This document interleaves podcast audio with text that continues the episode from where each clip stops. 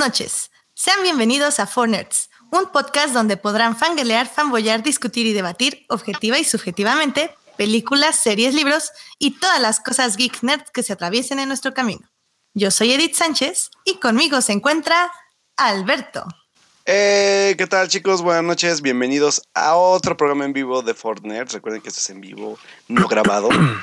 Y pues bueno, hoy estamos bien, bien, bien saturados de información. Tenemos que hablar de una película que ya estaba como predestinada al fracaso para mi opinión personal, pero ya hablaremos de ella. Y pues pasaron muchas cosas esta semana. Este, hubo un evento importante en la Ciudad de México que tiene que ver con algo que nos encanta a todos. Y este, y pues bueno, hay un buen de cosas de las de que hablar, así que el día de hoy regresa uno de los hijos pródigos de Fortnite hablar de estos temas que nos encantan a nosotros. Así que Edith, preséntalo por favor. Sí, también con nosotros se encuentra Alf. Hola, ¿cómo están?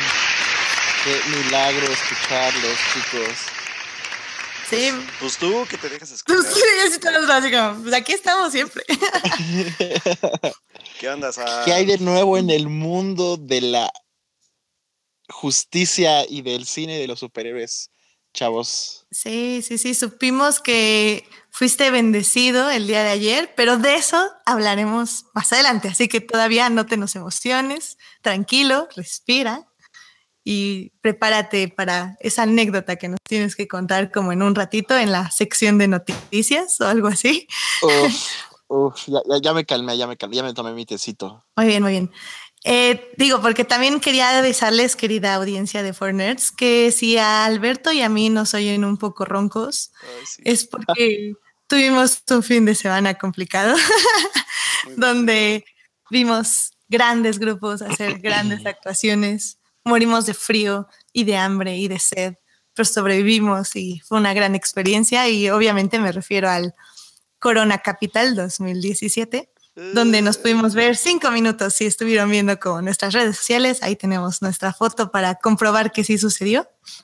Hubo reunión fornerdera con Edith Sí. y aparte de esa reunión fornerdera con Edith, también pude ver a uno de los Morimos de frío a uno de, de los fans que nos escucha, pero sobrevivimos y, pudimos ver a uno de los fans que nos escucha y pues este y fue una gran experiencia y esperen, obviamente esperen, ¿eh? es que tengo tengo tengo repetición por acá. Ya, disculpen. sí. Ya. Ujú. Ah, ahora sí, hablaba de que nos encontramos con uno de nuestros fans por ahí, a mi querido Alberto Morán. Un saludote para ti, que ya te viene el chat, amigo. Y pues, por ahí pasé algunas quejas, por cierto. Edith ya la tomó en cuenta, porque Edith es muy despistada, deben saber. Pero, Sí, la verdad sí, no, no es personal. pero, pero la verdad es que qué gusto encontrarnos a, bueno, sobre todo varias gente que me encontré yo por allá, que también fue un gusto verlos. Y, y pues sobre todo Edith, ¿no? Que ya fue como de, hola, ¿cómo estás? Bien, qué bueno, adiós.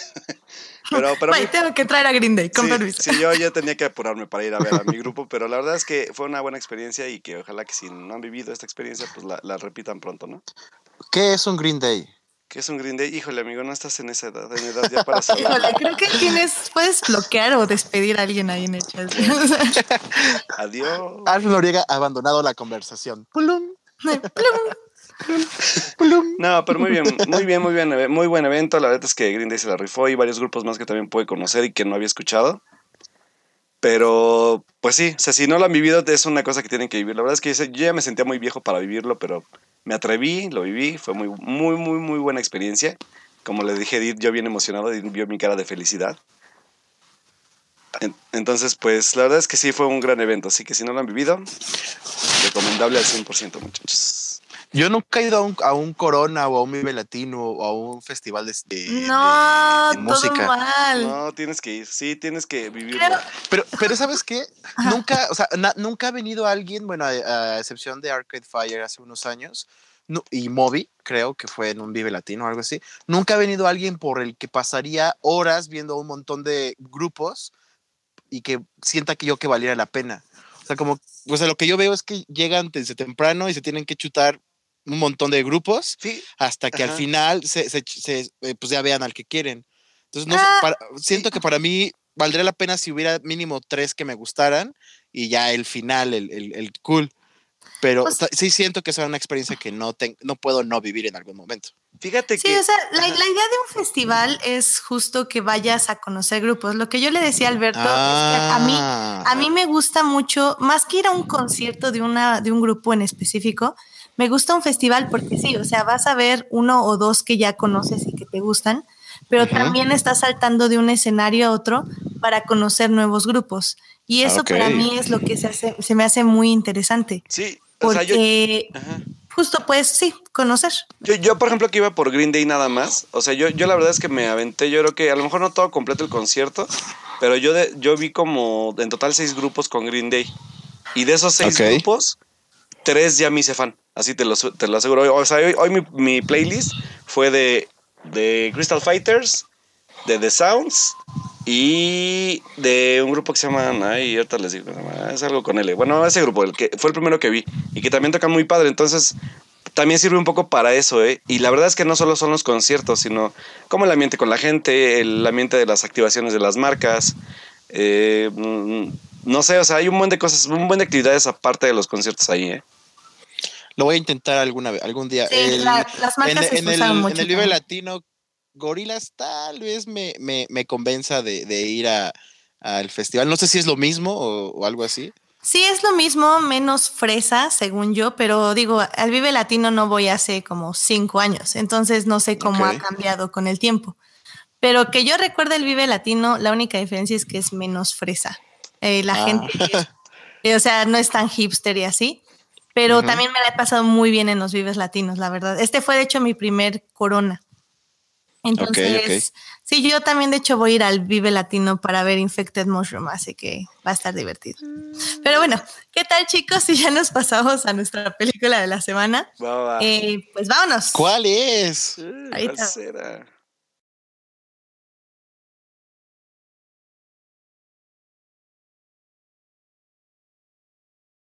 Esta semana se estrenó la película más esperada del año. Ja, no es cierto.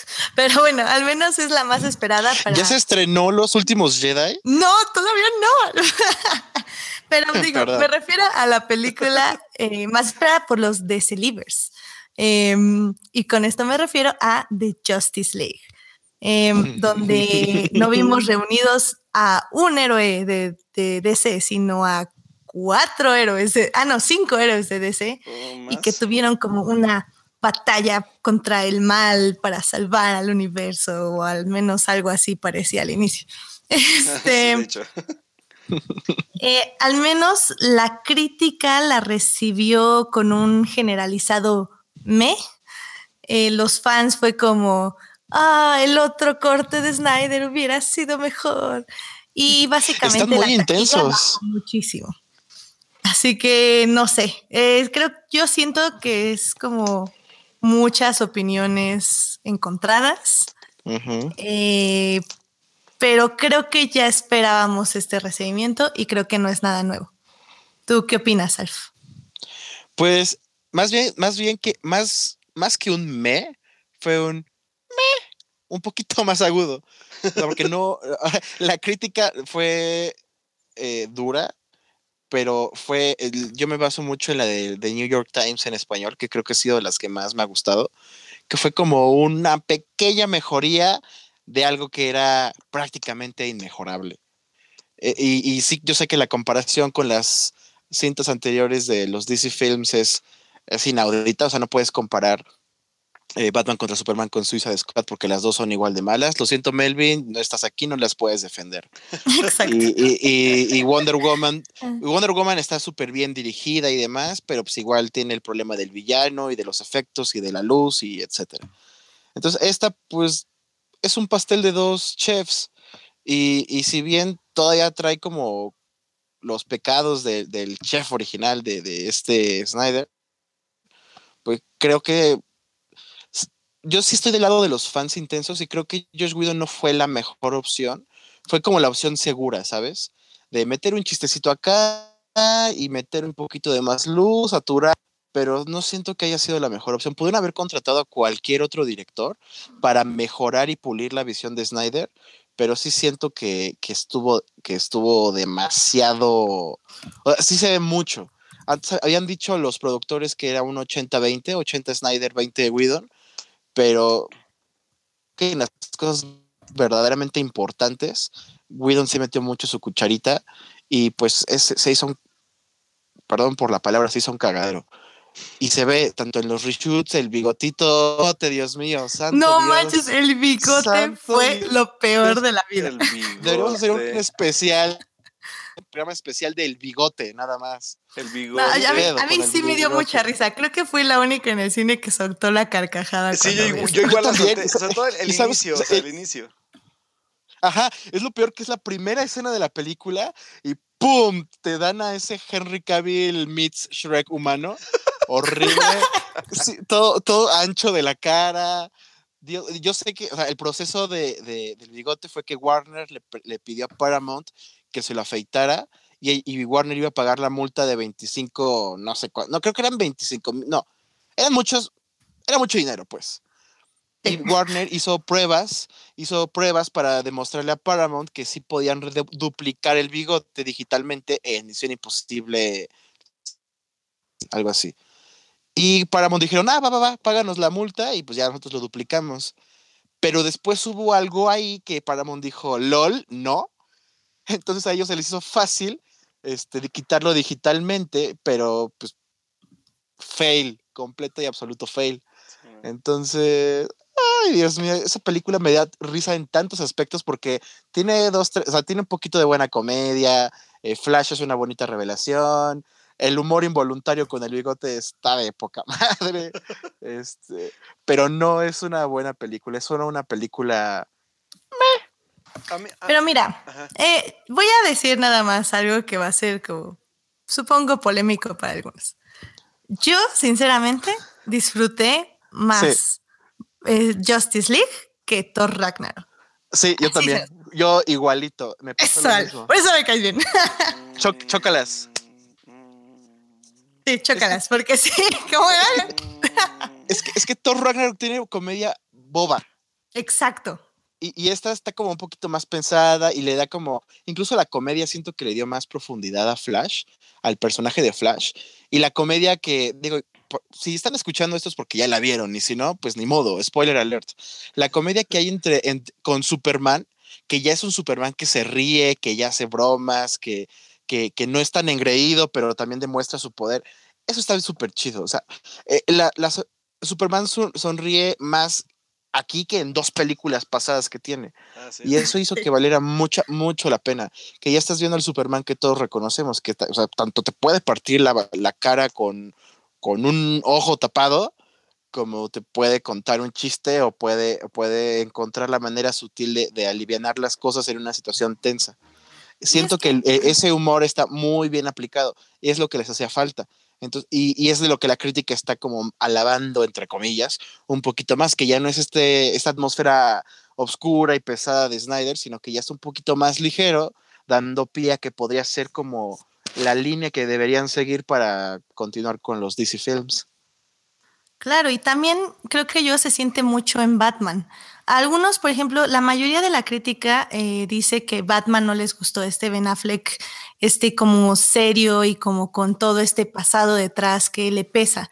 A mí, por ejemplo, me agradó mucho, o sea, ya se ve como un Batman que ya sabe qué onda con el juego, ya sabe cuáles son las, este, los stakes, los, eh, pues lo que está como en peligro y qué significa salvar al mundo. Y, y sabe también, y eso es lo que me gustó mucho, que, que él tiene que, que él no es capaz de liderar un equipo eh, porque él mismo no está apto psicológica y emocionalmente para ello. Entonces, este Batman que se reprocha su misma forma de ser y que al mismo tiempo está buscando una esperanza, a mí personalmente me gustó mucho. Está bien padre porque, digo, Ben Affleck no sabe actuar y jamás lo ha hecho y tal vez jamás lo haga, pero no lo ves como Ben Affleck, lo tienes que ver como Batman, como el símbolo que es, como el personaje que conocemos. Y, justo de lo que estás diciendo, a mí, a mí me gustó mucho que es un Batman que está dispuesto a morir, de, de cederle su lugar a cualquier otro superhéroe, con tal de, de, de- de zafarse de este problema que está más allá de sus posibilidades. No sé realmente cuánto tiempo pasa entre Batman contra Superman para esta, pero se ve que el tipo ha estudiado las notas del ex Luthor, que, que sabe que hay una amenaza que está lejos de su comprensión. Por eso se escuda mucho en, en Diana Prince, que, que él está investigando, pero él sabe que Diana viene de un mundo que es mucho más amplio, que hay historias, que hay dioses, que hay leyendas, etcétera. Y al no comprender, me gusta que en parte se sabe que tiene que hacer él un sacrificio porque no sabe qué, qué está sucediendo y porque sabe que la regó con, con Kal-El en, en la cinta anterior.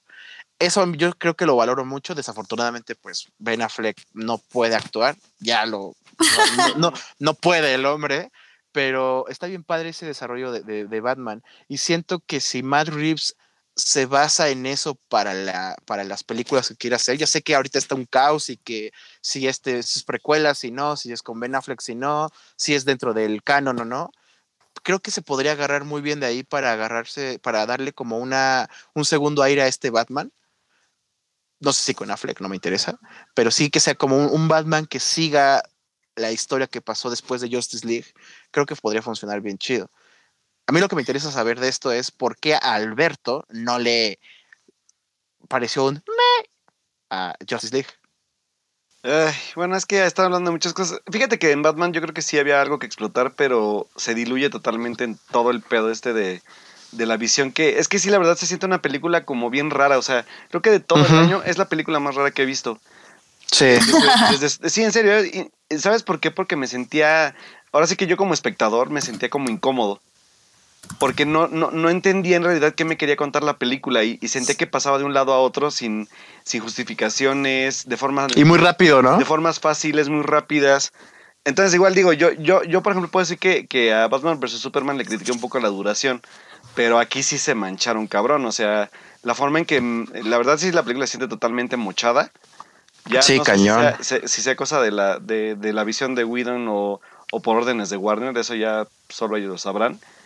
Pero, por ejemplo, a Warner. con el simple aspecto del, del- de cómo presentan al, al villano, se me hace tan me o tan, ah, ok, ese güey existe, que es el único que va a poner conflicto, pero la verdad es que nunca hay un conflicto al, al cual yo como espectador me ate. O sea, Steppenwolf es, es un, es un va y viene sin, sin, sin sentido, o sea, nada más sé que está ahí, pero ni siquiera sé a lo que se enfrentan. O sea, yo como, como viéndola ya bien, yo dije, pues es que yo no sé por qué tanto pedo si, pues este güey ni inspira miedo, ni inspira nada y, y solamente se están peleando para, pues para lograr algo que a lo mejor, dije igual y, y si se destruye el mundo sería más, más divertido que ese güey esté hablando todo el tiempo y matando gente sin sentido, la verdad.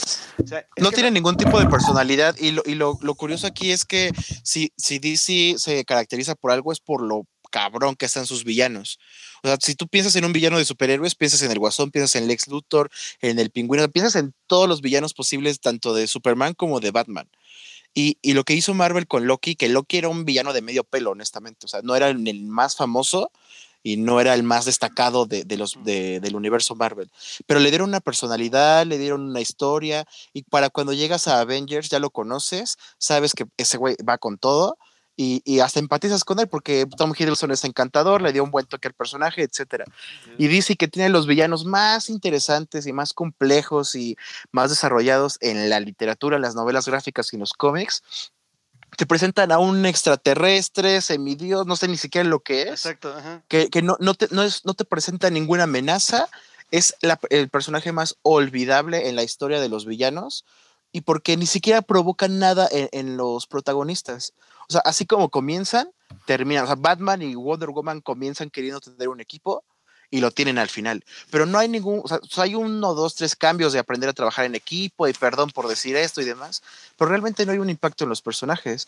Y, o sea, de Superman ni hablamos, porque ese güey está, o sea, también Henry Cavill es hermoso y está súper fuerte, pero el tipo también no actúa. Y yo siento que eso es como la mayor debilidad de los DC Films ahorita, que nadie, y lo siento Gal Gadot, mi amor, yo sé que me estás escuchando, pero nadie actúa en esa película. Pero fíjate que Gal Es sí tiene bien, es bien difícil. es. O sea, Gal No, tiene Pero la, la- empatía. la- la reba- la- tiene empatía, pero no, no, no basta con empatía porque pasó de ser una guerrera amazona como Exacto. aprendi- aprendiendo a conquistar el mundo, a ser la mamá del equipo, güey. La No. rebajaron a ser una mamá, güey, de, ay, trabajo con niños, ay, es que te tengo que decir, no, Bruce, no hagas eso, ay, Kalel, quieto, o sea, no, no me funciona una Wonder Woman así, güey. No, espera, si no hubiéramos visto la película de Wonder Woman, esta Wonder Woman que hizo Snyder eh, slash Whedon hubiera Ajá. generado todo el odio y todas las críticas de todas las personas. Sí, Porque cabrón. sí, Gal Gadot es encantadora y es increíble y proyecta una fuerza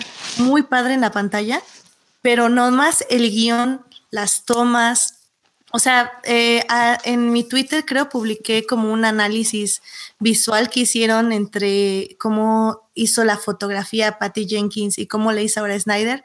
Sí, Eh, se las ve tomas al trasero. A las tomas al trasero, a los pechos, toda el, el barrido a la ella, eh, la minifaldita que si bien en Wonder Woman servía para moverse y para patear, aquí solo sirve para que nada más veas así como las curvas de su trasero. Este, también las Amazonas les quitaron todo el estudio que habían hecho sobre cómo tienen que tener la placa izquierda en el pecho izquierdo para protegerlo, Sí, las un- armaduras y todo Es eso. un absurdo. O sea, lo- Se las los, quitaron tres, las por bikinis de, los tres de este, ¿cómo se dice? De leather, de, piel. y es absurdo porque los tres pasos que dieron hacia adelante eh, con Wonder Woman retrocedieron dos con, con este pedo. Al, al poner a las Amazonas como objetos va, de pura carne, inútiles, a eso sí se me hizo un absurdo enorme. ¿La llegada Porque- de Steppenwolf? No, sí, en, la- en la escena de, de- Sí. de la llegada de Steppenwolf a, a, a Themyscira. Sí, Y es- yo no sé qué, qué, quién es. Bueno, sí sé, hay nombres de productores y demás.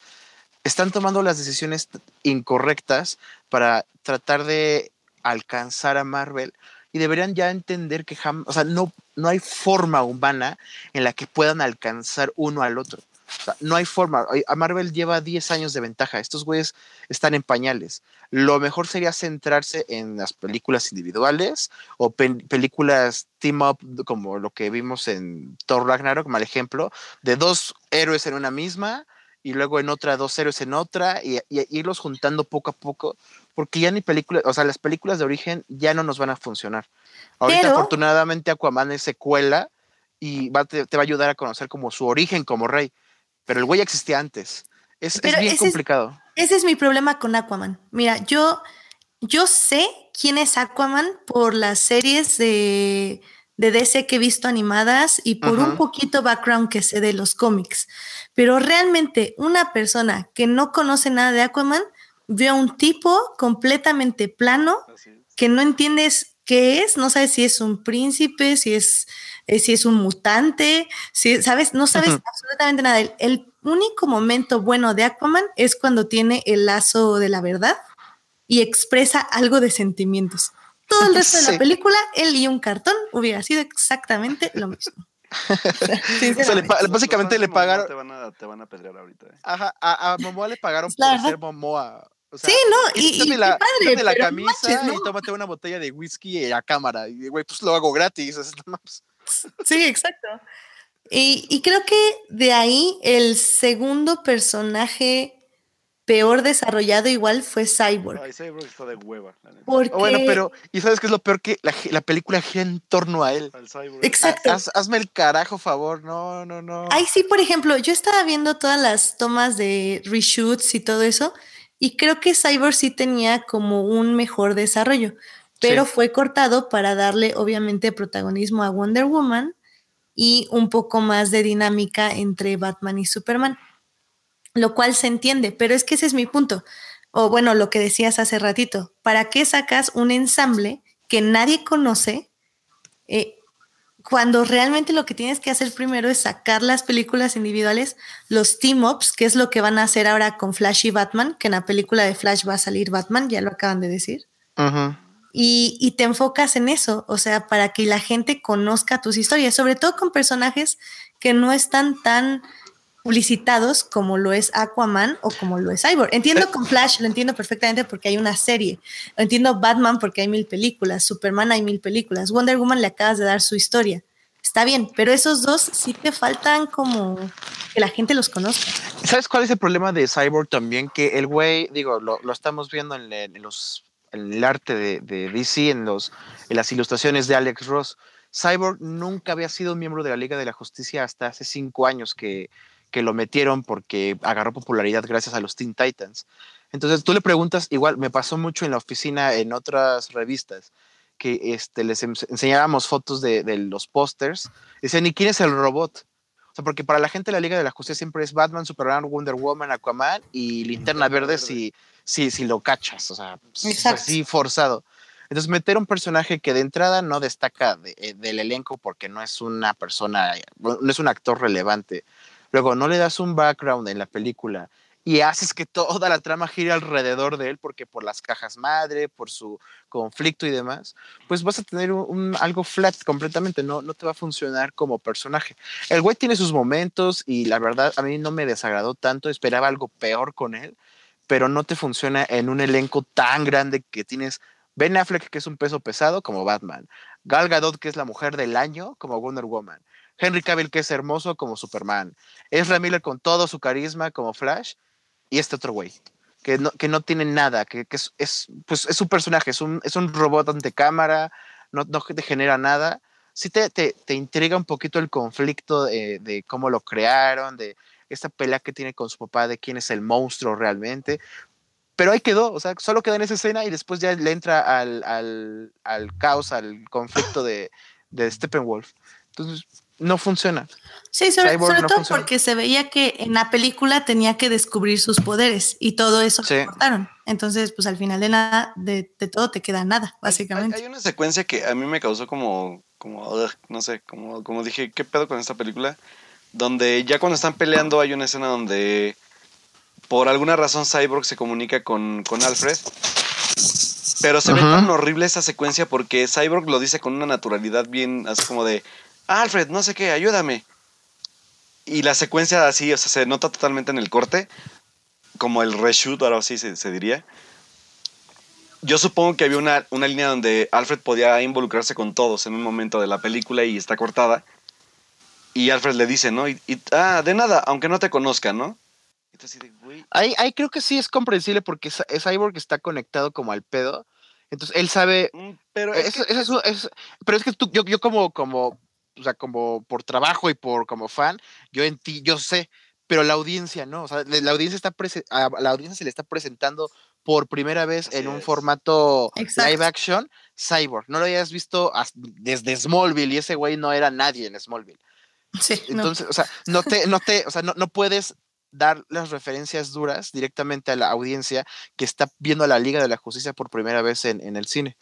Entonces no, no, te funciona Cyborg de esa manera.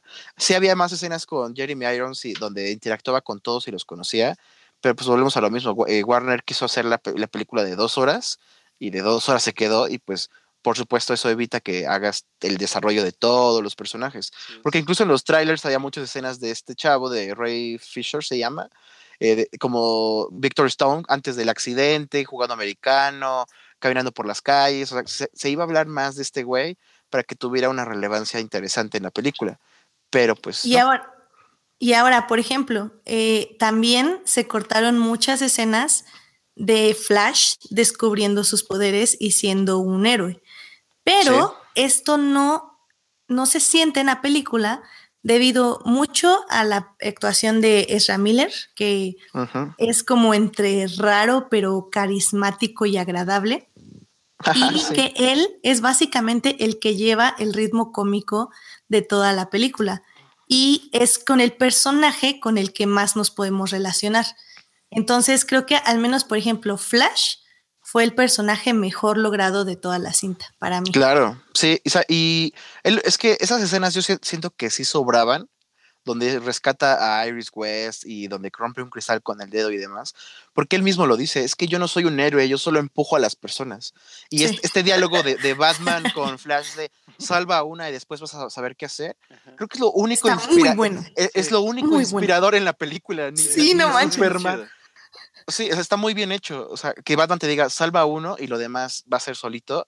Y lo hace, el güey salva al, al doctor este, se da cuenta que puede hacer más, y lo hace y después Corte A, en la batalla final, ya golpea para demons, salva civiles, eh, va a toda velocidad. O sea, sí se ve que eh, en unas dos horas Flash pasó de ser un, un creepy dude que va a la cárcel a ver a su papá y, y ve Rick and Morty en su cueva a ser ya un héroe. Ya, no, no siquiera un superhéroe, porque incluso lo hicieron muy padre adrede, y lo estaba platicando hace rato con, con los editores de, de, DC, que al final cuando está el, el, discurso, el discurso de Lois Lane, el güey corre raro, como que corre chistoso, porque todavía no es un superhéroe que sabe controlar cómo correr. Y lo hicieron muy bien adrede porque es un Flash que está comenzando a usar sus poderes. No lo vemos como el Barry Allen de la serie que pone las manos como en cierta posición y, y va derechito, ¿no? Este güey va como soltando rayos y, y corriendo de manera extraña porque no, no conoce todavía sus capacidades. Y, y, está bien padre que desde que comienza, si lo ves como este chico extraño, hasta el final, que ya es un héroe nada más, va a, va a ser bien interesante verlo cómo lo van a, a, abordar en su película en solitario, que ya es, está súper cantada que sí la van a hacer. Sí, claro. Es, lo, es, es, el personaje, como dices, el mejor logrado en toda la película, tanto en su historia, background y, y, sus, y sus poderes, como en la comedia. Y se echa el mejor chiste de la película, aparte. ¿Cuál fue el mejor chiste de? El de Dostoyevsky. sí, está buenísimo. Se mamó. Sí, la de Pero bueno. Yo creo que ya para concluir nuestro ranteo de Justice League, eh, eh, la verdad sí, todo lo que he dicho es, son muchas fallas de la película. muchas. Como decía Alberto Morán, al final que, que llegue Superman y literal los salve a todos y te, des cuenta que los Soy héroes no. que estábamos viendo eran unos inútiles y el mundo va a morir y no sé cómo le van a hacer contra Darkseid. Este, sí. Aparte de eso, eh, creo que la película tiene un muy buen ritmo. Los parches se notan, pero creo que se notan para gente como nosotros. Sí. Gente muy friki que ya sabe más o menos cómo tienes que unir las cosas. Pero creo que para las personas que van a disfrutar las películas sin ser tan obsesivos, eh, la van a disfrutar mucho, sobre todo porque creo que el ritmo Mira, el, sí el, funciona y la edición funciona bastante bien. O sea, a pesar de todo. El, ponen las cosas en su lugar. Cuando salió Batman contra Superman, muchos la odiaron y, y, la crítica y Rotten Tomatoes y demás. Y con el tiempo se fue apreciando, digo, no es buena, pero se fue apreciando ah. un poquito más por la audiencia. Y siento que va a pasar mucho más esto con Justice League, que ahorita la crítica está sobre de ella, sobre de ella, pero la audiencia en general, que es para quien se hace la película, le está gustando. Entonces, ahorita va, a estar lenta y apenas pasó ahorita los 100 millones de taquilla eh, en Estados Unidos. Como que no se está cayendo, sino como que está avanzando poco a poco y el tiempo la va a poner en su lugar. No es la mejor película de superhéroes, pero sí te hace pasar un buen rato, que al final de cuentas el cine de este, de este pequeño cubo de, historias de superhéroes es, está para eso. No vamos a tener una historia tan cabrona como Avengers, porque Avengers fue la primera en su, vamos a decirlo, en su género desafortunadamente después de eso ya no tuvimos nada relevante más que Soldado del Invierno y, y más o menos. Ni siquiera... No, Civil War, yo soy muy fan de Civil War. Sí, ese sería esa, otro esa tema. Esa es una forma de hacer un ensamble bien. Sí. Sí, un ensamble de ocho personajes en una, sí. en una historia que eran cientos. No, no, bueno, esa es otra conversación. No, no es otra conversación. A mí me gustó eh, mucho. Creo que fue mí... lo, ha sido lo mejor de Marvel, a mi parecer. No, lo mejor de Marvel siento, digo, ya para, para cerrar esto, yo me iría como por Soldado del Invierno. Mm. Soldado del Invierno siento que es lo mejorcillo. ¿Tú, Alberto? Mm, yo creo que yo me voy. Fíjate que a mí me gusta más Capitán América, el, el ¿qué es el primer, ¿El primer Vengador? Que, que uh -huh. Soldado del Invierno. Mira. Ah, eh, por ejemplo, y eh, en el chat nos están comentando que a algunos les gustaría ver la versión de Snyder. Sí. Yo creo que iba a estar peor en muchos aspectos sí, que y que Oiga. solo se están aferrando a que hubiera sido mejor, pero sinceramente podemos podemos antes de cerrar hablar de la música de la banda Daniel sonora. Man. Ah, sí, Daniel. Porque claro. o sea, la, la, la, petición que hace, eh, la petición para que salga el director Scott de, de Snyder la hizo un, un, chico de Puerto Rico. Que digo, Puerto Rico tiene ahorita pinches mil problemas, pero este chico quiere la versión de Snyder. Entonces, él lo que dice es que uno de los mayores problemas fue la banda sonora, que originalmente era de Junkie XL y que después Warner puso a Danny Elfman. A, mí, a mí en lo personal me gustó más o menos la banda sonora de Danny Elfman. Creo que lo más destacado es escuchar los temas originales de Batman y de Superman en ciertos, en ciertos momentos. No siento que haya hecho un tema de Justice League, pero sí desentona bien cabrón de todas las, de las tres, cuatro anteriores. Ahora, no sé si, si valdría la pena ver un corte de director con la música de John Excel slash Hans Zimmer. Híjole, es que por ejemplo esa música para mí de para Batman vs Superman para mí se me hizo medio olvidable, pero la verdad es que lo que hizo Danny Elfman, sobre todo por ejemplo también que agarra el tema de Wonder Woman y lo adapta a su estilo, se me hace bastante interesante. Digo, sí, yo, yo acepto que no es nada original, pero sí refresca un poco el esta parte como épica que a lo mejor no habíamos logrado, o que es, o que Hans Zimmer no había logrado darle como ya en el estilo Snyder, me explico, porque Zimmer trabaja bien, por ejemplo, con Nolan, pero con Snyder nomás no pegaba. No, aquí yo siento que la Danny Elfman enaltece a los personajes con su música, porque la, lo, musical para Flash es, había, sonado antes en la de Hulk, la primera, la de, ah, la de, la de Hulk, este muy, muy brillante, no recuerdo el director. Es, el leitmotiv de, de Flash es bien padre, es como muy agudito, lento, está bien cool y, y hace que este Flash tenga su propio estilo. En Aquaman, pues no hay nada porque ya se está haciendo otra película y van a ser estilos muy diferentes. De Wonder Woman, pues como dices, sí, que adaptar el tema de Hans Zimmer valió mucho la pena. En Batman no siempre suena el tema original, pero en los dos momentos más importantes en los que suena, sí resalta bien, cabrón. y el de Superman, pues, en un momento que no valió tanto la pena, pero igual, o sea, da gusto escuchar el tema original. Digo, y que también queda para la discusión este, las declaraciones que hizo el mismo Daniel Mann, que él decía que para qué se siguen haciendo versiones y versiones del mismo personaje cuando ya existe uno que es icónico, ¿por qué no volverlo a usar y dejarlo eso? No importa que sea un reboot de la serie, que es lo que han hecho con, por ejemplo, James Bond o con lo que siguen haciendo con Harry Potter. O Star Wars, lo mismo. O Star Wars, claramente. Pero, por ejemplo, yo tengo en la memoria fácil tres temas de Batman. El de Batman y Robin, el de Batman de Danny Elfman y quizá otro. no, pues no recuerdo. Hans Zimmer para, para Nolan también es bueno. ¿El de Hans Zimmer para cuál? Para, no, para la de Nolan también es, se me hace como memorable. Pero son puros tambores, no me, no me encantan. No, bueno, por ejemplo, el cierre de Batman Begins, el bueno, el tema principal de Batman Begins es, es, el, que, se usó para la trilogía y es pues yo sí lo recuerdo, por lo menos, sí. Sí, creo que también lo recuerdo. O sea, no estoy en contra de que hagan otras versiones, pero. Híjole, no sé si, si abre un buen debate eso. Pues bueno, conclusiones, buena, mala, me olvidable, whatever. Me gustó, me divirtió, no la volvería a ver. Yo la verdad es que no la volvería a ver y la olvidé a los 10 minutos de que salí de la sala, así que bye. Yo la vi y tal vez la vuelvo a ver con mi hermana, pero. Mm, Voy a volver a ver Wonder Woman nada del coraje. Eso, esa es, la actitud. Pues ya se acabaron los estrenos de, superhéroes, ¿no? Ya, por este, ya, este año. Hasta febrero.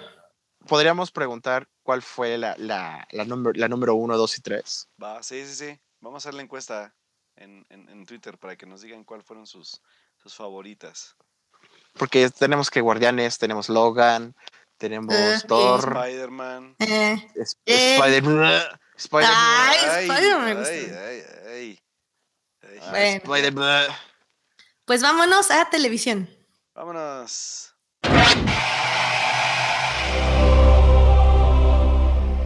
Muy bien, chicos. Pues primero que nada, este sábado, creo, este, terminó ya por fin el mid-season finale de la serie Rebels, que como bien saben ustedes, es la serie que, eh, animada de Star Wars, em, donde estamos viendo a Ezra, más bien el crew de Ghost, de, de la nave Ghost, enfrentar al imperio para salvar a Lothal.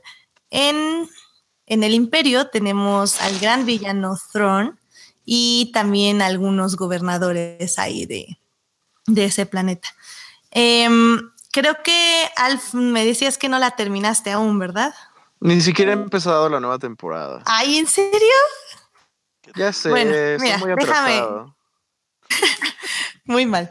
Este, pues déjame te cuento así rápidamente. Eh, que la verdad empezó muy mal la serie, sobre todo en, con sus capítulos llamados Heroes of Mandalore, eh, donde creo yo que resaltó básicamente todos sus problemas, que es que no se atreven a que no sea una serie para adultos, es decir, siguen siendo una serie, serie para niños, en el aspecto de que se basan muchísimo en el humor tonto, como en que sus personajes hagan cosas tontas para hacer reír a la gente. Que no ¿A, quién, a, qué personaje utilizan para eso? Supongo que a, Seb y a Chopper, A Ezra. Y a Ezra también. Y a Ay, también a Ezra, Dios mío. A Ezra. Y también en que no se atreven a matar personajes, eh, ni siquiera personajes secundarios. Eh, literal, en el episodio cae una bomba como atómica y se salvan dos personajes porque literal dijeron así como, estuvimos en la línea donde ya no quemaba. Y tú así como, no manches, o sea, qué onda. A dos pelos. Sí, sí, sí. Pero bueno, sin embargo, los siguientes episodios, los siguientes, eh, pues serían eh, nueve, siete episodios, porque fueron saliendo de dos en dos. Entonces los siguientes nueve, nueve eh, siete episodios estuvieron bastante buenos. La verdad es que me gustaron mucho. No solo exploraron lo que significa ser un rebelde, eh, un rebelde pacífico, más bien que sí tienes que usar la violencia, pero no la violencia hacia los inocentes. Y esto lo hicieron, por ejemplo, con So Guerrera. So Guerrera regresa para explorar como esta parte en los episodios 3 y 4, lo cual está bastante interesante. También siguen explorando como romance entre Era y este y Kanan, lo cual lo hacen muy bien. Pero también me gustó mucho que exploraron como esta parte de la fuerza donde hay criaturas míticas que transmiten como este tipo de destino a, a los personajes principales, es decir, a... ¿Como el, como el Bendu? Como el Bendu, pero en este caso es en Lothal y son los lobos blancos, lo cual y están muy bien animados. Eso sí, o sea, Rebels, neta, ya me pueden sacar esto en el cine y se ve excelente. O sea, el detalle en las animaciones, sobre todo en las naves del imperio y en las naves rebeldes es impresionante. O sea, es muy bueno. Yo, yo creí que los, los lobos de, de Lothal iban a... Eh, cuando vi el tráiler de The Last Jedi, creí que eran los, los Silver Foxes, los que salen en el tráiler. No sé si los toparon, los como lobitos de cristal. Ah, creí que eran los este. mismos, pero no. Bullpix. sí, el, el, Pokémon espacial, exacto, sí. Pero no, ya, ya está, sacaron apenas ayer un como behind the scenes de cómo hicieron a estos eh, lobos de Silver Foxes, les llaman. Tienen, tienen un nombre, pero olvidé el nombre. Y no, no, no tiene nada que ver con Lothal. O sea, son, son muy similares, pero no, no, no, lo son. ¿Qué se llaman, Edith? ¿Qué dijimos que eran? Ay, es que no me acuerdo, ahorita lo iba a buscar, pero. Es que, eran bull, es que no eran Bullpix, pero eran Bullpex. ¿Bullpex? Bullpex, ajá, Bullpex, ajá, algo así. Ándale. sí, algo así sonaba. Que eran como Bullpix, como el Pokémon, pero no me crees. y, y, bueno, pues en general creo que eso es lo que me agradó mucho de, de Rebels, de este mid-season. Ya veremos en lo que acaba el próximo año. Ya está el nombre de los tres siguientes episodios que van a ser eh, Alliance, One Giant Step Ahead y Call of the Spectre. Em, todavía no sé cuándo va a salir, todavía creo que no hay fecha, pero bueno, seguramente va a ser como a finales de enero, yo esperaría. Y pues espero que la serie acabe bien y que nos digan. o sea, esos, esos episodios serían ya el final de la temporada. Digo, de la serie en general. De la serie, ya, se acabaría básicamente. ¿Y, no, va, ¿Y no va a salir Diego Luna? No sé, tal vez. Es que, es que eso es, eso es creo que lo que me falta, un poquito más en Yavin, porque lo que hicieron ahorita, creo que para alejarse justo de la temporalidad de las películas, es que metieron a todos los personajes en Lothal y ya se alejaron de Yavin 4. Entonces, eh, está interesante eh, porque sí vemos o sea, durante toda la serie hemos visto la decadencia de Lothal y eso está muy padre, porque en los libros pasa mucho, pero nunca lo habíamos visto en la serie, cómo el imperio agarra un planeta y básicamente lo destruye, eh, quitándole todos sus recursos. Entonces está muy interesante y muy fuerte verlo, verlo en, en la tele, bueno, en, en, un- en la pantalla. Pero como digo, sigue teniendo como esas cositas que no me agradan mucho, donde, pues sí, no se atreven a hacer una serie realmente oscura. ¿Y Sabine cómo va? Sin embargo-. Sabine va bien, Ah, pero igual sí, le Sabine. cortaron su desarrollo. Eh, básicamente la regresaron a como estaba en la segunda temporada. ¿Sabes qué? La última vez que hablamos sobre este nuevo universo expandido, yo me había declarado Team Legends, Pero lo que están haciendo realmente, o sea, tú lo has visto, Edith, con todas las novelas que están sacando, lo de, eh, me estoy leyendo ahorita lo de las aventuras de Luke Skywalker, que son como historias exageradas de, de Luke y algunas que sí son certeras y demás. Ajá. Y estoy, eh, pues, Aftermath, todo, todo, este, Lost Stars que no me encantó, todo lo que están haciendo ahorita, ya sé, ya sé, ajá. todo lo que están haciendo está increíble, pero ahorita para mí, y creo que lo comentaste en Twitter hace unos días, para mí la, la cereza en el pastel es Doctora Afra. Ay, Santo, doctora Afra. santo Dios de personaje, no puedo, no puedo con, con, con lo, lo asombroso que es Doctora Afra. Eh, en inglés es Doctor Afra, supongo que, ah, bueno, aquí es doctora porque la doctora es de su, de un de doctorado, de, no es como Doctor Who. Aquí sí es de un doctor, ya tiene un doctorado.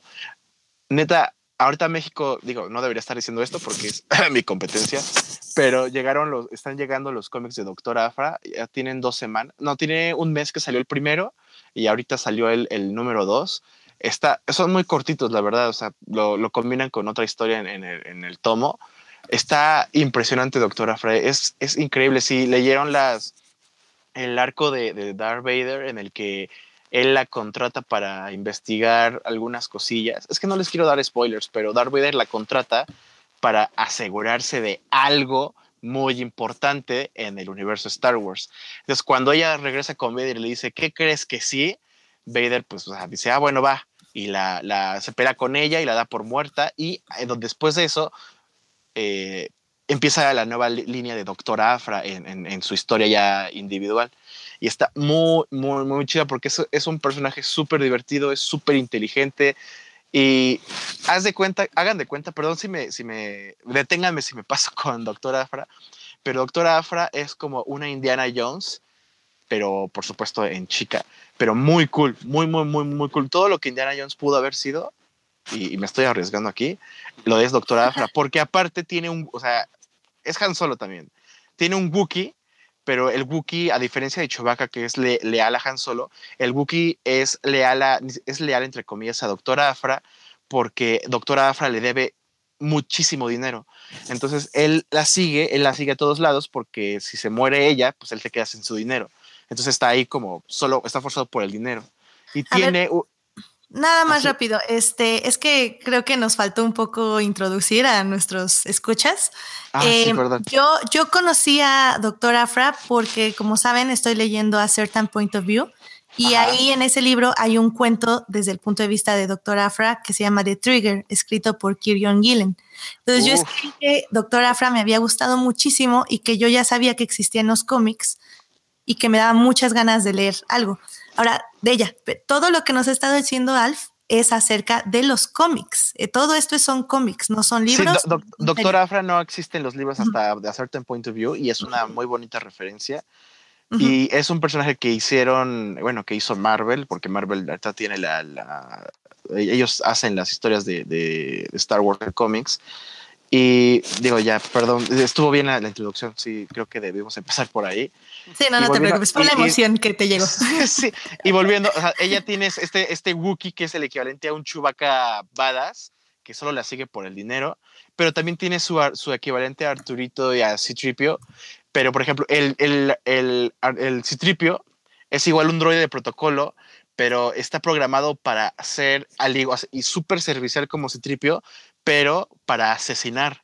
Entonces es la, la antítesis perfecta de Citripio porque el güey, o sea, es muy correcto y demás, pero te amenaza de muerte con un dedo y de su dedo sale un, un garfio impresionante o, o se decepciona si no lo dejan torturar a la gente. Es, es, la, es la cosa más divertida del mundo.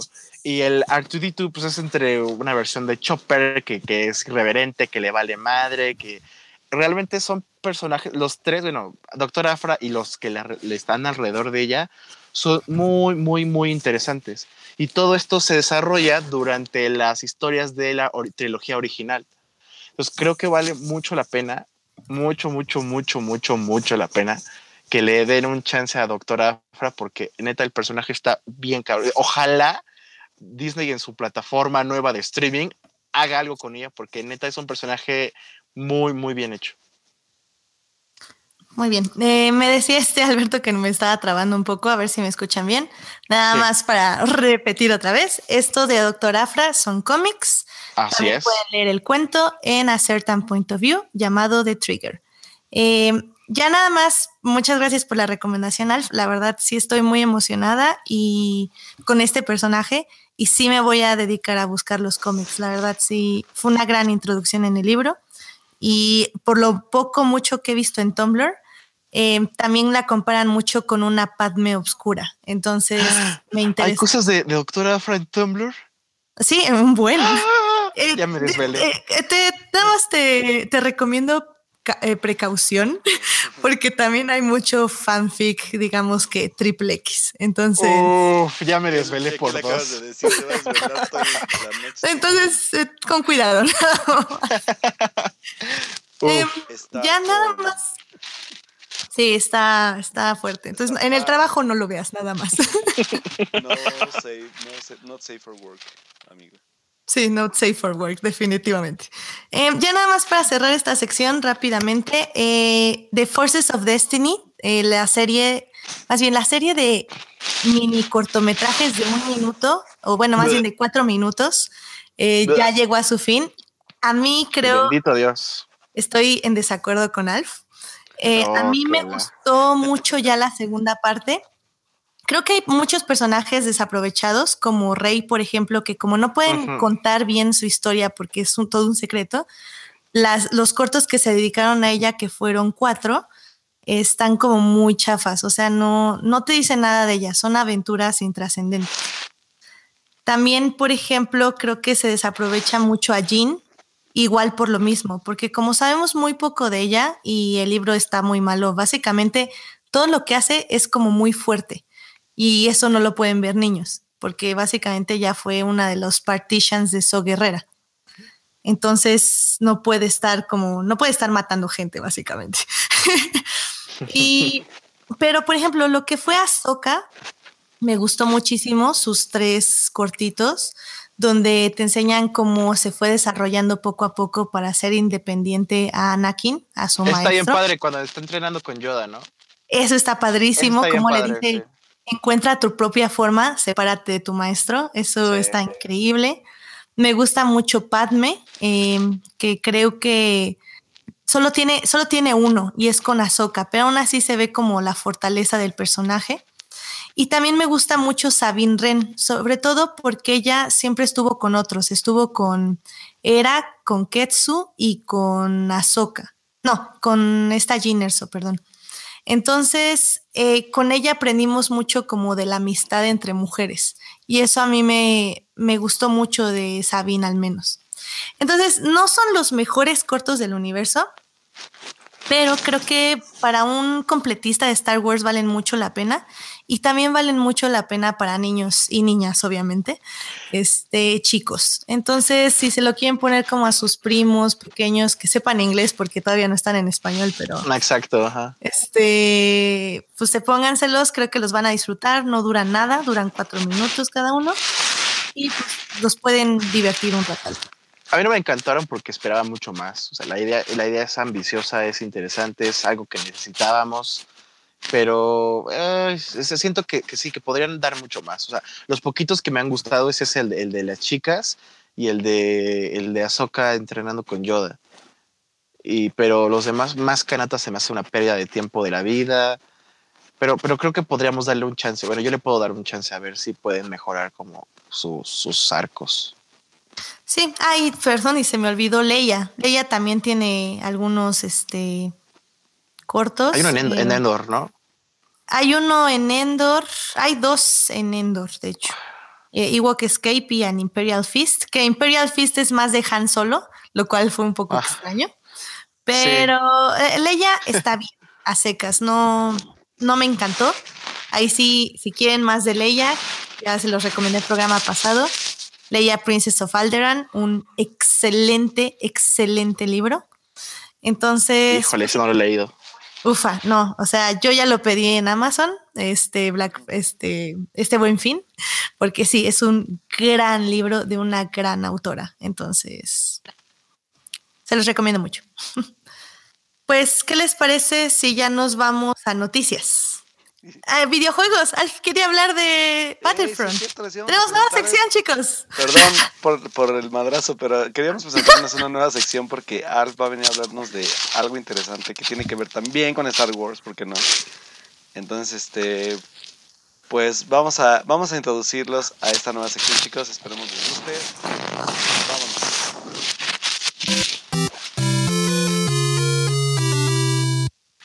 Alf, cuéntanos de qué nos vas a hablar.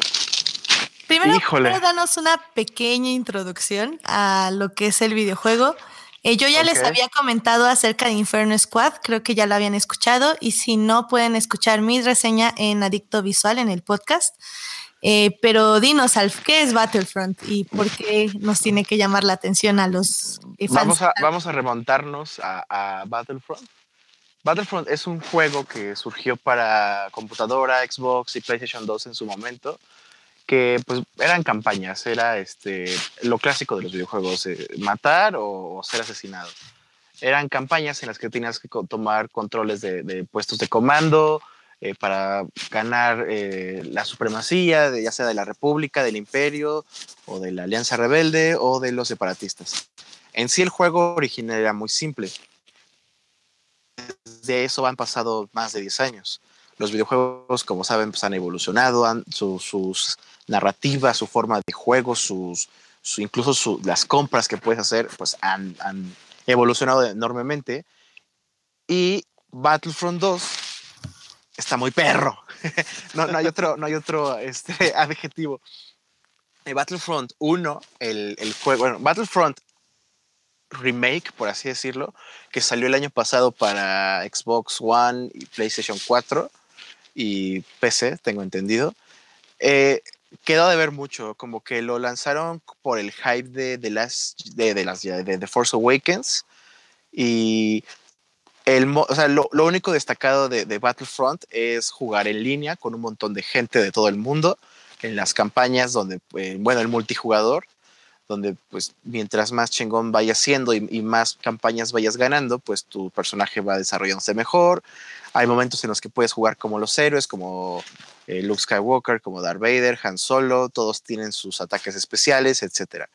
En sí, el juego multijugador en línea es muy divertido. Obviamente para esto tienes que tener tu cuenta en, en, en, la, en PlayStation y pagar tus 100 pesitos mensuales porque así funciona el mundo. Sin embargo, el juego está, está muy sencillo. Si no, si, si no, si no quieres, exacto. Si no quieres jugar con gente en, en, el multijugador y quieres hacer como tus cosas privadas, lo puedes hacer, pero no es tan divertido porque son las mismas campañas que se jugaban hace 10 años.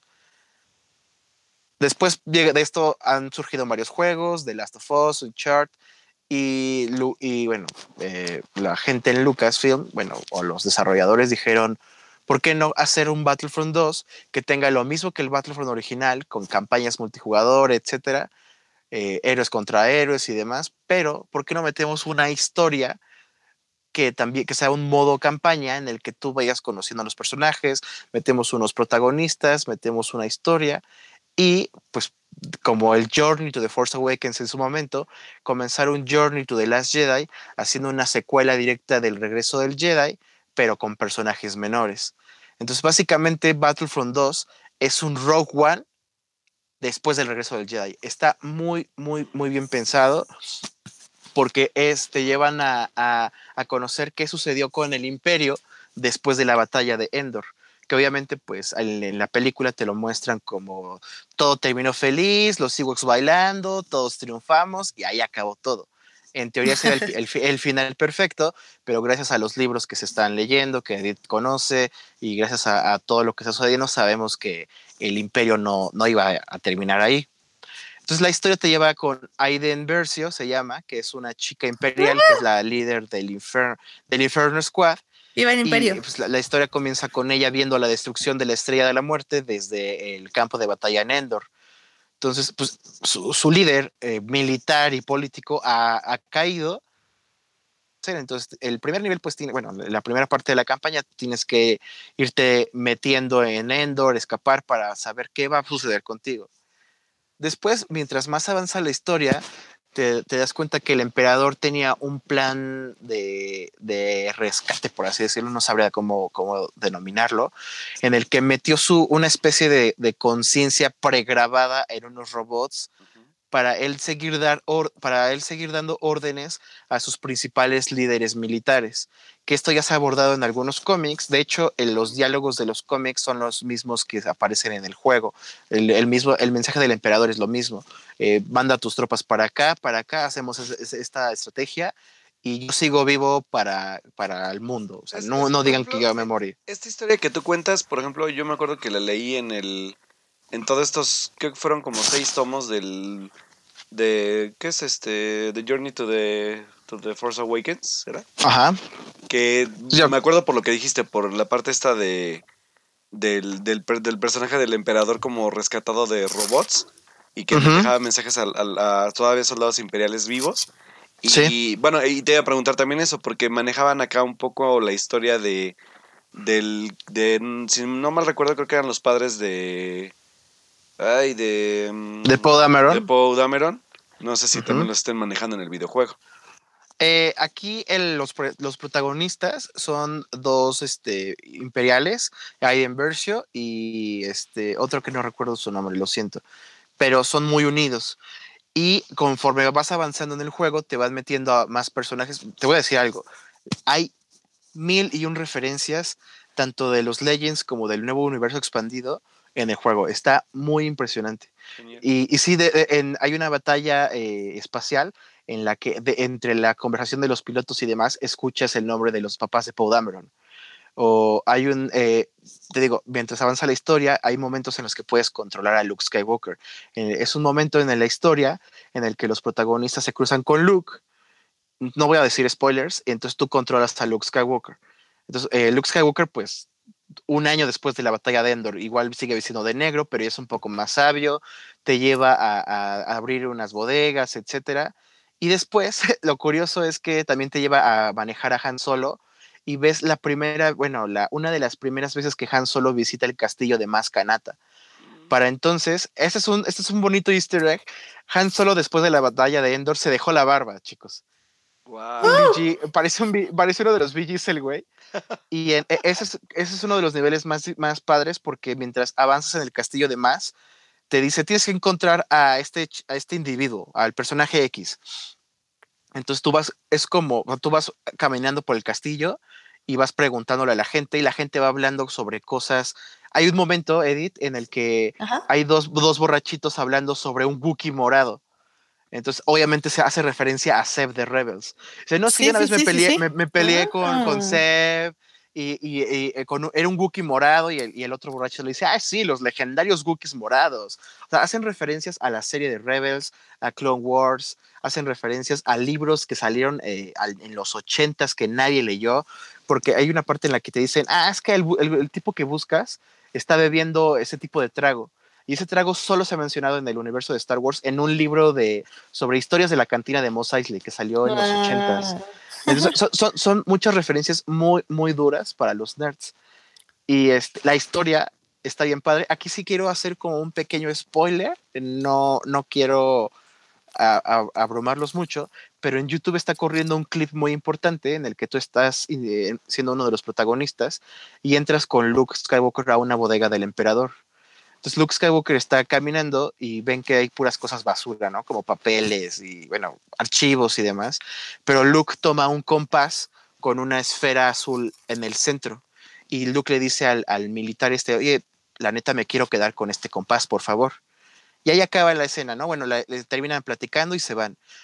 Pero este compás está apareciendo en muchos juguetes de The Last Jedi en la mano del Luke viejito. Entonces, según esto, va relacionado como para encontrar los templos Jedi originales y demás. Está bien padre que esta secuela directa del regreso del Jedi ya te vaya uniendo a los hechos relevantes de la galaxia de Luke Skywalker. Y al final de, del modo historia, pues ya este, o sea, la neta, jueguenlo. Está, está bien padre. en la oficina tenemos el código y estamos haciendo un gameplay para que, para que vean cómo, cómo funciona el juego. Pero vale mucho la pena porque es, la secuela que queríamos ver. Digo, me encanta The Force Awakens, pero es una secuela directamente del regreso del Jedi en la que Luke, digo, pasaron algunos meses y Luke Skywalker refleja que es sabio, Leia es un líder militar impresionante, Han Solo sigue siendo un, un tenaz y este, arremete con todos y demás, pero es bien interesante ver la perspectiva del imperio cuando estás devastado. Por eso les, los comparo mucho con Rogue One, porque cuando tú ves Rogue One, pues es la rebelión que no logra ni una y que están con ataques pequeños y se les viene un arma gigante encima. Entonces Battlefront 2 es un Rogue One del imperio en el que se les rompió la estrella de la muerte, se les murió su líder militar, no tienen ni idea de qué hacer qué sigue para el imperio. Y, y cómo estas leyendas urbanas de un guerrero que usa la fuerza logró derrotar al emperador, cómo van pasando de boca en boca hasta que los protagonistas lo encuentran y comprenden su visión de, pues, de la galaxia. Oye, dos preguntas rápidas. sí, em, dime. Una, ¿qué? Eh, porque yo, por ejemplo, nunca he jugado un videojuego de Star Wars. ¿qué tan canon es lo que pasa ahí en el universo completo? Y bueno, si quieres contesta mesa y ahorita te hago otra pregunta. Es el absoluto canon. Es, es de hecho, el juego fue diseñado para empezar a limar ese, ese gap, ese lapso entre The Force Awakens y el regreso del Jedi. Esta es la primera historia canon que ya, que, bueno, o sea, no es la primera historia canon, pero es la primera historia canon que tú ves como con cinemáticos. Entonces es muy importante para los que estamos metidos en esto y que queremos saber qué fue lo que pasó y cómo, cómo dependen los hechos que estamos leyendo en los libros, en los cómics y demás, cómo se va desarrollando la galaxia post regreso del Jedi. Entonces, todo lo que sucede en el juego, en el modo campaña, es canon. Ok, perfecto. Y mi segunda pregunta.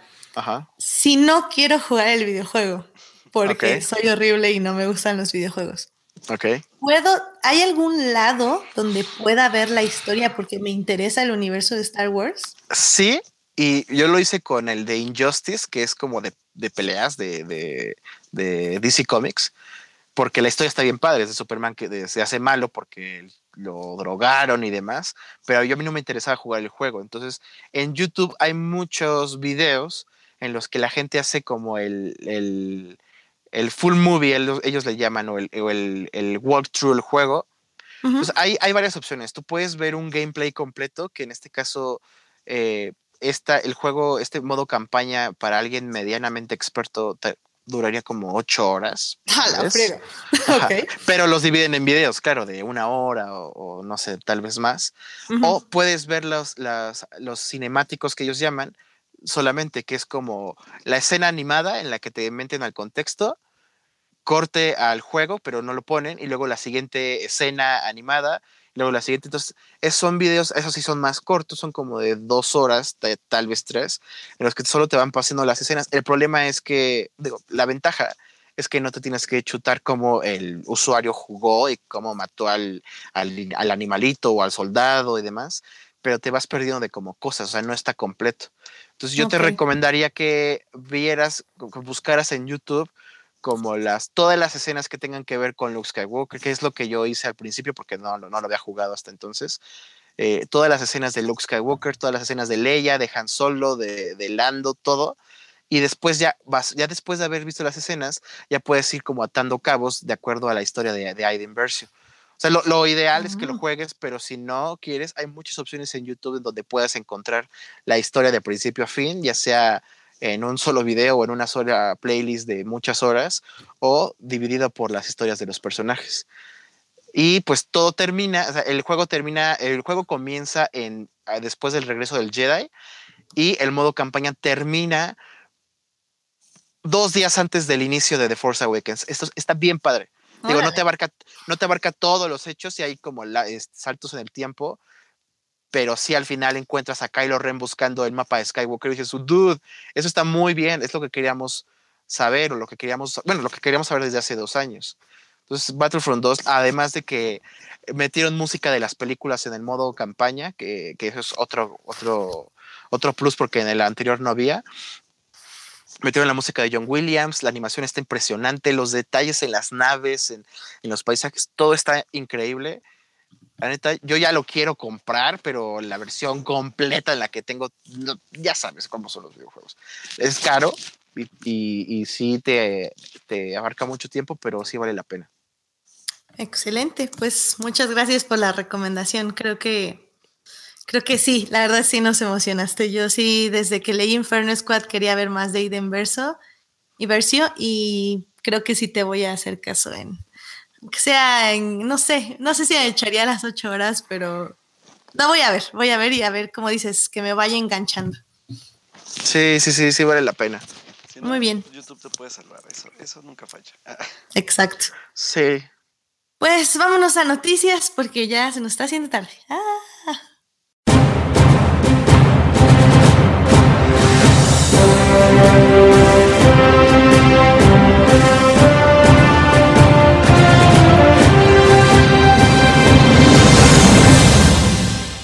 Semana hubo muchas noticias, sinceramente, pero creo que vamos a dejar la mayoría para la próxima semana porque eh, este Alf nos trae un reporte completo de lo que vivió ayer el día lunes en alfombra negra de Star Wars The Last Jedi. Eh, yo nada más enviamos a otra enviada especial. Bueno, tuvimos una enviada especial en, en el Hotel San Regis, donde sí vio pasar a. Mark Hamill. El lunes. ¿Ayer? Ajá, El- ayer. Ayer, ajá. Ok, ok, ok. Este, vi a pasar a Mark Hamill y a Daisy y al director, pero que no se pudieron parar porque ya llevaban prisa, porque ya iban tarde a la alfombra roja. Pero bueno, los vio, dijo que estaban bien, se veían sanos y llegaron bien con Alf. Entonces, creo que, creo que todo estuvo bien en el trayecto al menos.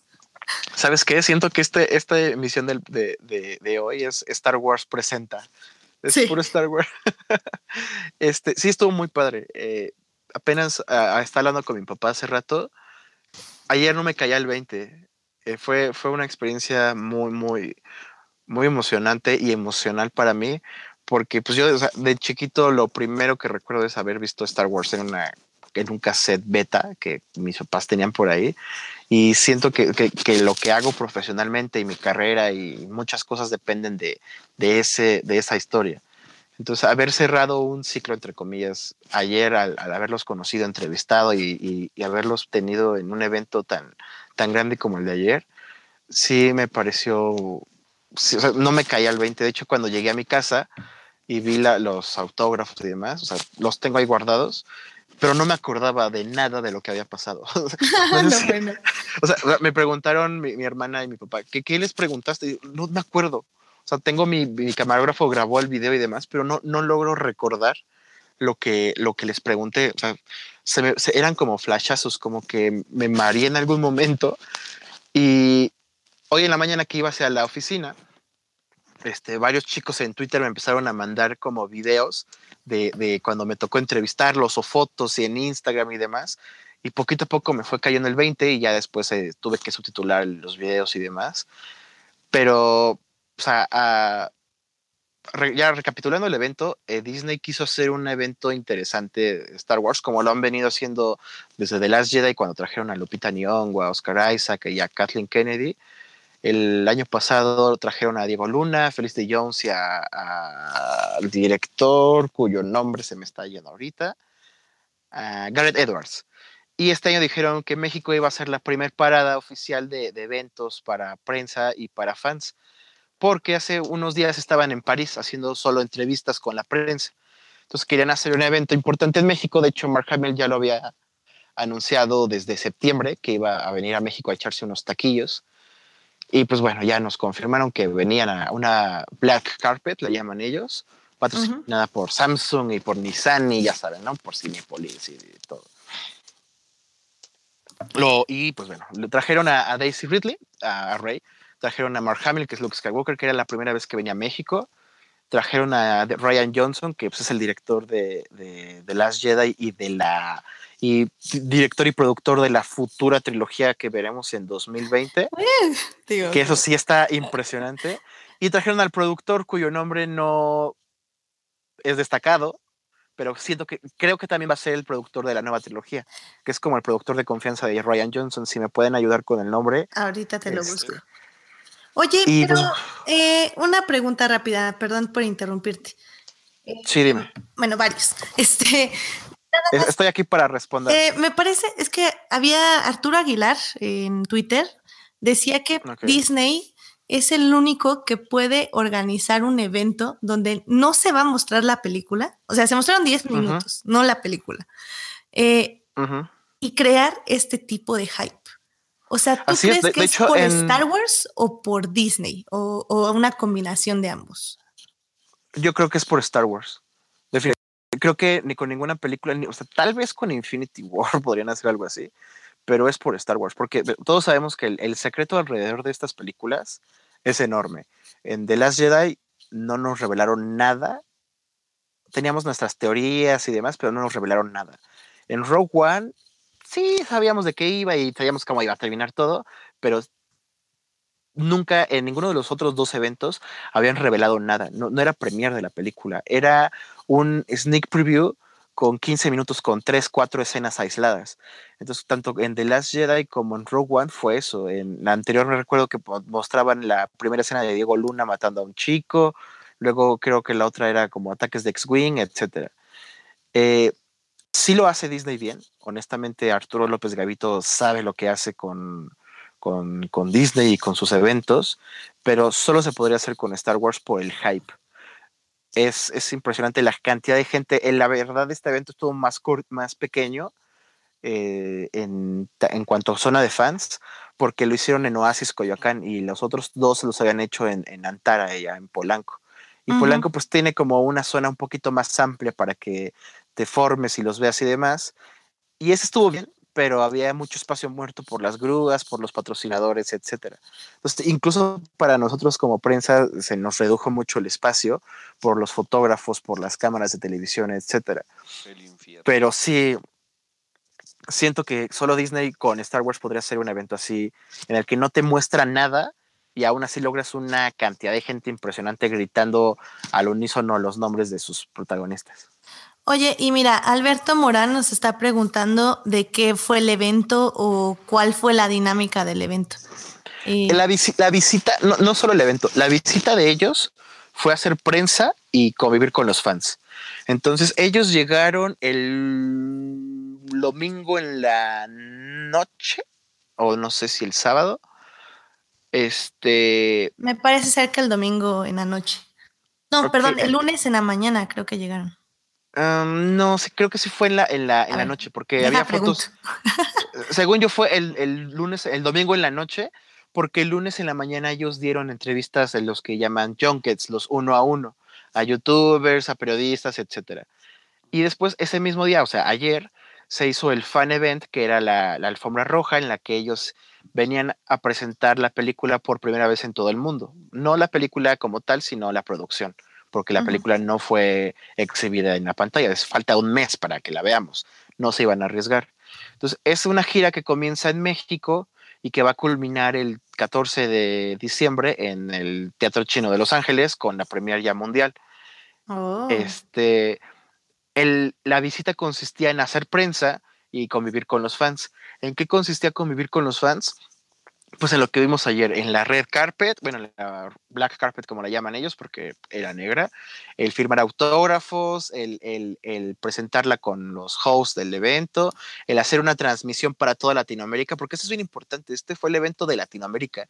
Ellos no van a viajar a Brasil, no van a viajar a Argentina, esta transmisión se vio en todos los canales de Star Wars, en Facebook, en Latinoamérica, en, en sus afiliadas. Ves que cuando tú entras a una página de Facebook, a veces te redirige a la, de tu idioma, a la de tu país.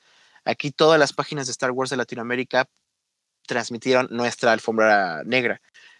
Eso fue ayer, fue emocionante, estuvo lleno de, gente gritando, firmas, autógrafos, fans, los perseguían hasta al estacionamiento, la gente se iba, acabando el evento, la gente se fue al hotel a esperarlos. Eso fue ayer, estuvo muy padre y fue como el, el objetivo principal de Disney, el hacer un evento así. Y hoy hubo más fan event, pero con, ah, con influencers, con youtubers, en los que Mark Hamill, Daisy y demás hicieron, este, pues era entre prensa y, fans.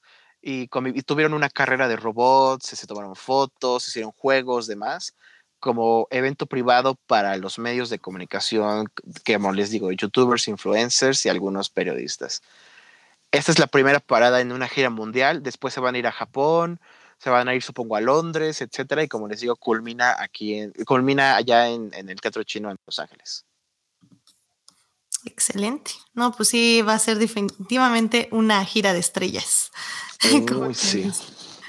No, pues se ve que estuvo muy padre. Eh, esperamos ver pronto tus, tus entrevistas ya cuando las suban. Este, nos pasas el link para ponerlo en nuestra página. Claro que sí. Y, y pues sí, para disfrutar a ver, a ver qué, qué hiciste que de eso que no te acuerdas, básicamente. Hoy, hoy que la subtitulé, la verdad me di cuenta que con Mark Hamill fue un caos porque pues la prensa es la prensa y el chacaleo, pero Ryan Johnson es una persona muy, muy, muy interesante. Eh, le pregunté sobre la nueva trilogía y obviamente no puede decir nada, pero Daisy también es encantadora. De hecho, es, es bien chistoso porque me tocó entrevistarla justo cuando atrás de, de, de ella está Mark Hamill haciendo con la, la voz del Joker. Eh, de, de, Batman, la serie animada. Entonces fue un caos porque nos distrajo y nos reímos. Fue, fue muy emocionante y muy divertido entre estar entrevistando a Rey de Star Wars y escuchar al Joker de, detrás de ti y a los fans gritando y o sea, te digo que fue surreal, fue surreal el haber sido parte de esto. Y sí, les voy a, obviamente, hoy fue la conferencia de prensa también, en la mañana se me pasaba a decirles. Este, hubo muchas preguntas muy interesantes, la prensa la verdad se comportó a la altura. Y la última pregunta la hizo una chica y le di, y le, fue, la última pregunta fue lo mejor porque la chica le preguntó, oye Daisy, pues sabemos que no puedes decir nada, y aquí está el productor, el director, y el coprotagonista, pero si tú pudieras elegir quién es Rey, ¿elegirías que fuera Skywalker o de alguien más y por qué? Y la prensa se quedó callada. Uy, no manches. Y obvia, porque es la pregunta la que todos nos hacemos desde hace dos años. Y Daisy, sí, claro. pues, obviamente, fue muy correcta, muy políticamente correcta y no dijo nada y dijo, ah, pues me emociona, que tal, tal, tal, tal. Me gustaría ser un Skywalker, pero también me gustaría tal, bla, bla, bla, bla. Este, también tengo este video de la conferencia y por supuesto cuenten con ello para cuando lo tenga ya editado. Hay que afinar algunas cosas, subtitular otras, pero se los estaremos compartiendo. Eh, sí, yo ya lo quiero ver. Este, te, te, voy a preguntar yo algo. Eh, sí de, por ejemplo, en, de, de esta parte de la producción que dices, ya te investigué el nombre también, se llama Ram Bergman, pero ¿qué, Ajá, ¿qué, ¿qué, papel va a tener ese cuate ahí? O sea, ¿o ¿qué onda? Él en The Last Jedi es, es uno de los muchos productores. Okay. De hecho, él ni siquiera estaba confirmado en la visita. Eh, cuando nos, Disney nos mandó la invitación era Ryan, Daisy y Mark. Yo creo que el güey venía de, de paso y le quedó y pues la verdad fue el menos destacado porque no dijo, no, pues como productor, ¿qué puedes decir? No puedes decir nada. Ajá, entonces no, no, no dijo mucho. Uh -huh. Este, pues realmente pasó desapercibido. En la conferencia se, las preguntas que se le hacían al director también las contestaba él por obvias razones.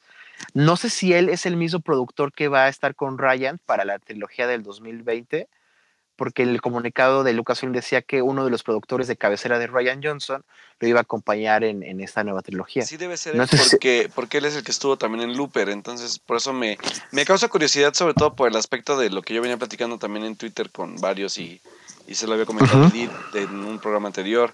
Es esta parte del, del por qué Ryan Johnson y, y sobre todo, por, bueno, o sea, también obviamente lo va a jalar a él, pero pues está viendo Kathleen Kennedy en ellos, ¿no? O sea, para... ¿Por qué Ryan Johnson? Era una de mis preguntas que la verdad, o sea, por el caos ya no, ya no le pude hacer a Ryan.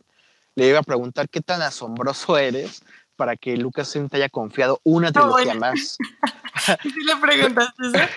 no, o sea, se lo iba a preguntar, pero más bien me fui como al, al, punto.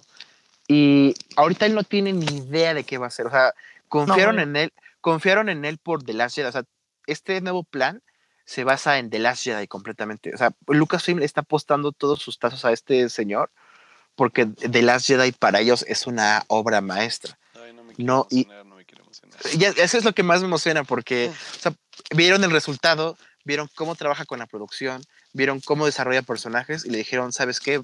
Vas. Por eso, esto lo quiero deducir yo, por eso no le dieron el episodio 9 a él y se lo dieron a J.J. Abrams. Porque él, él iba para un plan mucho más grande. Así, así como el plan de J.J. Abrams fue muy grande de iniciar una nueva trilogía en una franquicia súper conocida, confían tanto en Ryan Johnson y en su visión que le, obviamente no le iban a ofrecer dirigir una secuela más, sino le iban a dar la libertad creativa de explorar nuevos universos. Y en la entrevista que, me, que le hice ayer cuando le pregunté sobre ese tema, me dice, es que para mí eso es sorprendente porque tengo una carta abierta, ya no me voy a basar en personajes que conocemos, sino voy a, a poder abarcar nuevos mundos y para mí el cielo es el límite. Entonces voy a poder ir a donde yo quiera y hacerlo como yo quiera. Y eso es lo, que, lo más emocionante, porque si con personajes conocidos como Luke nos llevó a, incluso me lo dijo Daisy Ridley, con personajes conocidos nos llevó a lo inesperado, imagínate qué va a hacer con personajes nuevos. Entonces está bien padre, creo que Ryan Johnson va a estar muy perro para los siguientes años. O sea, para que le hayan apostado tanto, sí creo que lo que viene en un mes en The Last Jedi va a ser impresionante. Perfecto. Y como tú y yo sabemos, hay mucho que explorar del universo de Star Wars. Uf, doctora Afra, por favor, digo, ya, ya basta, ya basta. Claro que sí. Bueno, chicos, yo creo que con esto vamos a terminar esta semana. Ah, am, nada más rápidamente, Alberto Morán nos pregunta que si alguien Sí. le preguntó a Rey si ella sería parte de la nueva trilogía. Creo que ya quedó un poco dicho que ni siquiera sabe este qué va a pasar este Ryan Johnson. sí, él dice que no, que no tiene idea, que apenas está desarrollando la historia. Yo pensaría que tendría un cameo. O sea, por supuesto, o sea, no, no lo dejaría pasar. Pero siento que es muy pronto. O sea, yo le daría, o sea, siento que todos sabemos que Star Wars va- van a pasar 100 años y van a hacer 100 películas. Yo le daría a Daisy Ridley un cameo en una película de Star Wars en 10 años. Excelente. Yo solo digo que, miren, si no creen en la vida después de la muerte, váyanse uniendo a cualquier religión, la que gusten está bien, porque ver todo lo que va a salir de Star Wars, creo que no va a haber de otra forma, sinceramente. No, no, no, no. Así que bueno, em, como les decía chicos, yo creo que hasta aquí vamos a llegar en el programa. Eh, sí faltaron muchísimas noticias, pero creo que eso lo vamos a abordar ya el siguiente porque aquí nos enfocamos muchísimo a Star Wars, que la Yay. verdad nos encanta y más con Alf, que sabe muchísimo también de Star Wars. Yay. Yay. Entonces somos súper felices y también este Alberto Morán nos decía que no quería noticias porque está muy deprimido y nosotros también, pero ya comentaremos por qué la siguiente semana, esta semana ya no. Adiós, vaqueros. Adiós, Adiós. vaqueros. Ah, Ya no queremos nada más. Quedémonos con esta experiencia feliz de Justice League eh, y feliz de Star Wars. y pues seamos felices por él, esta semana al menos, ¿no? Pues sí. Pues, Alf, eh, sí.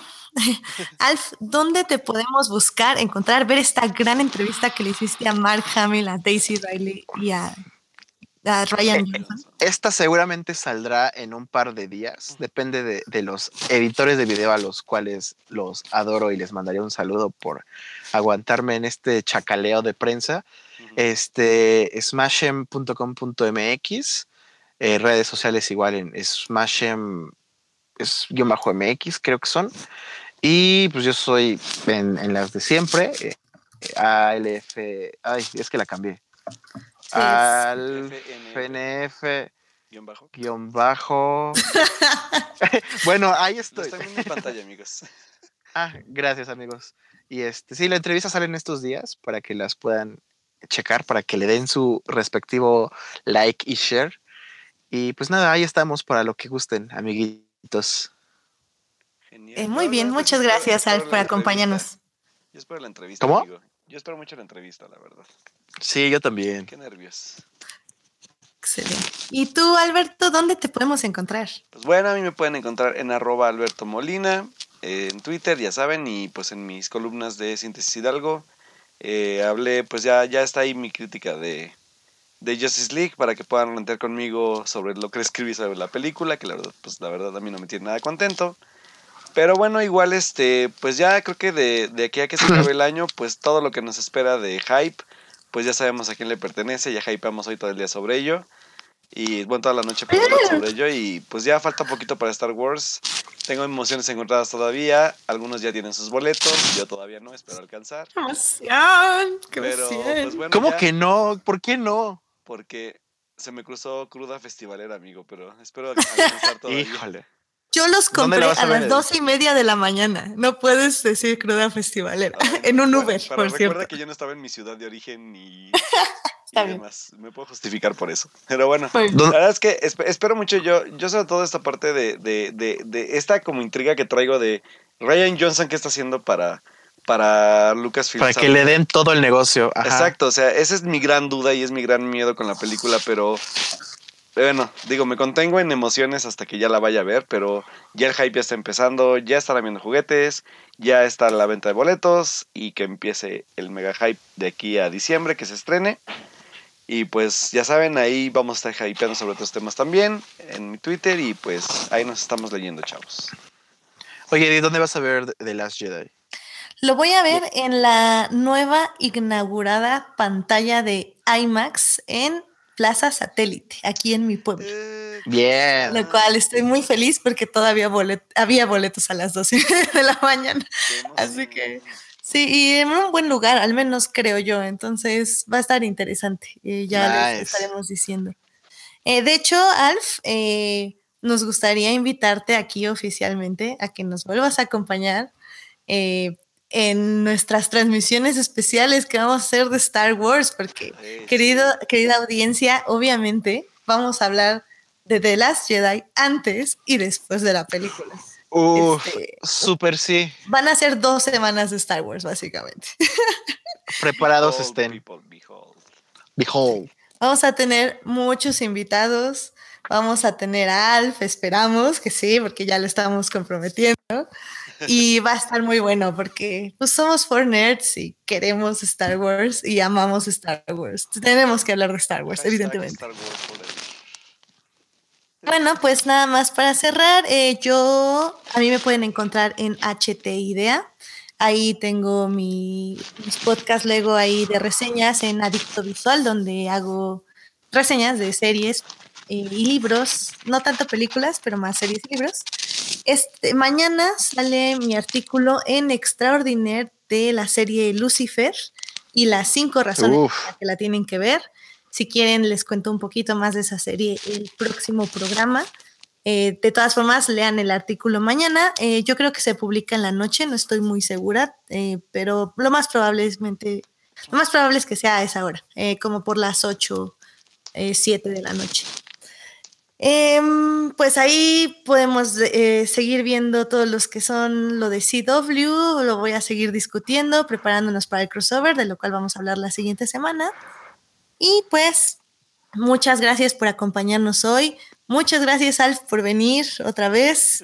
Eh, hijo pródigo, como dice este. Yay, gracias. Este, y pues eh, recuerden que nos pueden bajar el miércoles a las 7 de la noche. Ya está el programa en iTunes y en Hearties. El podcast, lo pueden bajar. Sí, el podcast lo pueden bajar. Este, Ok, ok. What? no sé qué estoy diciendo. Es que este, nos, nos pueden bajar. Ajá, um, Ok, ok. Sí. Ok, pueden bajar el podcast al miércoles a las 7 de la noche este, en Hearties o en iTunes. Discúlpenos, después de medianoche ya no somos nosotros, amigos. No, deja eso, apenas si nos alcanzó la voz, creo que ya se me está yendo, Sí, pero yo ya estoy casi- vamos bien. Oigan, oigan mi gallo del gallo Claudio que ya traigo yo aquí, pero bueno. exacto. Qué gustazo. Pues que sí, mucho, pues sí, que la verdad estuvo muy bien. Mucho gusto a todos. Este, pues que tengan una muy buena semana. Gracias por escucharnos, Alberto Morán, este, Por ahí estuvo también. Tú- Ay, ¿Cómo se llama otro chico que nos acompañó hoy? Jorge Arturo Aguilar. Arturo Aguilar también. Este, hoy como que sí se nos durmió el público, pero esperemos que nos oigan el miércoles. Vamos a hablar de Lasseter la otra semana que Alf no quiere hacer. ah, Es el adelanto que les podemos dar. Ah. Muy bien, sí. Sí, no, ya, yo tampoco quiero hablar de eso. No, ya, porque ya nos íbamos a despedir bien. ¿Cuál es tu problema? Hoy me tengo que ir, mi amor. Recuérdame. Adiós, chicos. Que tengan Bye. una muy bonita semana. Nos vemos el próximo lunes. Bye.